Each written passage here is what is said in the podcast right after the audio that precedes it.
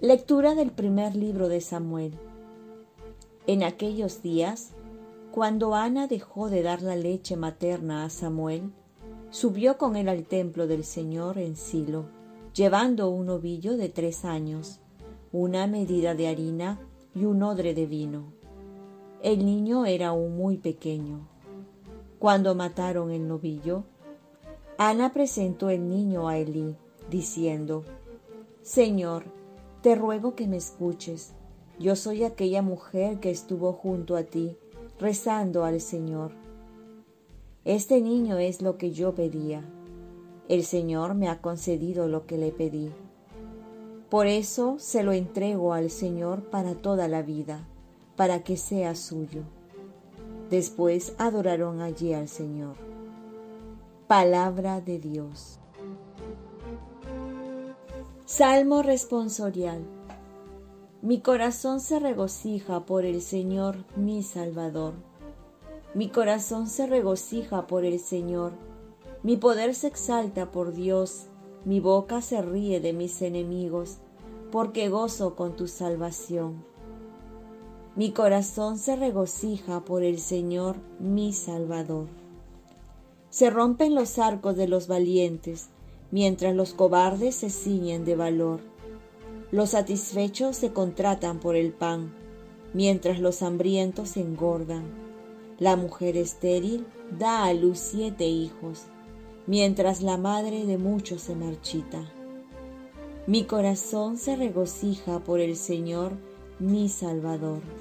El Señor da la muerte y la vida, hunde en el abismo y levanta, da la pobreza y la riqueza humilla y enaltece.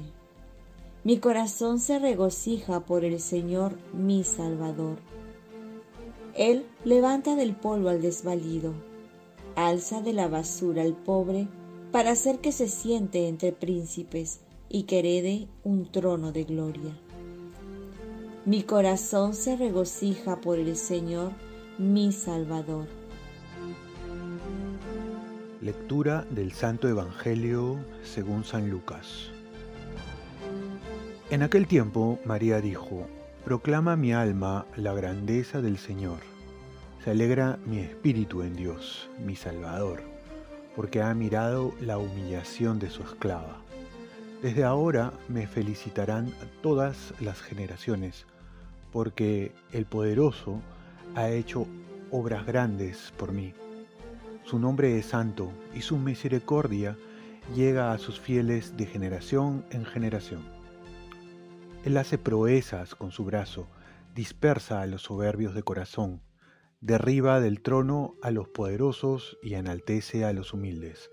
A los hambrientos los colma de bienes y a los ricos los despide vacíos. Auxilia a Israel, su siervo, acordándose de la misericordia como lo había prometido a nuestros padres, en favor de Abraham y su descendencia por siempre. María se quedó con Isabel unos tres meses y después volvió a su casa. Palabra del Señor. Paz y bien. Después del sí de María, alabanza y agradecimiento. ¿Cuáles son las consecuencias de decir sí a Dios? Lo podemos ver en la Virgen María, que va a proclamar un cántico en el que expresa todo lo que Dios obra en su pueblo y en ella. Lo que va a resaltar es la misericordia que ha tenido Dios. Y es que la Navidad también es un acto de misericordia en la que Dios viene a estar con nosotros que estábamos desamparados. Y también nosotros deberíamos tener presente la misericordia que Dios ha tenido en nuestra vida. Pero no solo el cántico proclama la misericordia, sino también expresa la alegría, de las grandezas que Dios ha hecho en la vida de la Virgen y de todo su pueblo. Y es que un corazón agradecido es un corazón feliz, que sabe reconocer más las cosas buenas que las cosas malas. Es saber ver la vida desde los ojos de Dios, en la que siempre salimos como beneficiados. Sería bueno recordar todos los beneficios que Dios nos ha dado, que nos sigue dando.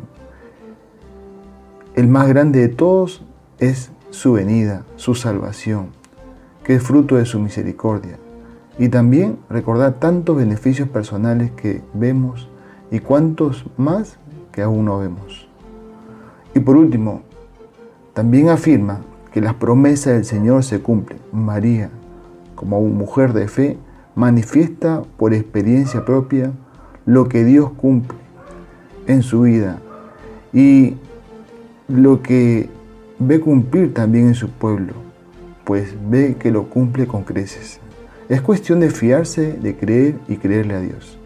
¿Cuántas cosas ha cumplido Dios en tu vida? Y aún faltan más, pero siempre ha de ser a su manera y a su tiempo. En fin, es muy recomendable que nosotros también hagamos un cántico de toda nuestra vida y podamos ver lo que Dios ha obrado en nosotros. Oremos, Virgen María, ayúdame a que mi vida también sea un cántico de alabanza a Dios y así dar testimonio de lo que Dios hace en mi vida. Ofrezcamos nuestro día. Dios Padre nuestro, yo te ofrezco toda mi jornada, mis oraciones, pensamientos, afectos, deseos, palabras, obras, alegrías y sufrimientos, en unión con el corazón de tu Hijo Jesucristo, que sigue ofreciéndose a ti en la Eucaristía para la salvación del mundo. Que el Espíritu Santo que guió a Jesús sea mi guía y mi fuerza en este día, para ser testigo de tu amor. Con María, la Madre del Señor y de la Iglesia, te pido por las intenciones del Papa y para que se haga en mí tu voluntad. Y la bendición de Dios Todopoderoso, Padre, Hijo y Espíritu Santo, descienda sobre ti. Cuenta con mis oraciones, que yo cuento con las tuyas. Y te quiero invitar hoy día a las 8 de la noche a la presentación de mi libro Reflexiones para Descubrirse, que será transmitido por la página Reflexiones para el Camino. Aquí le dejo el enlace. Que tengas un santo día.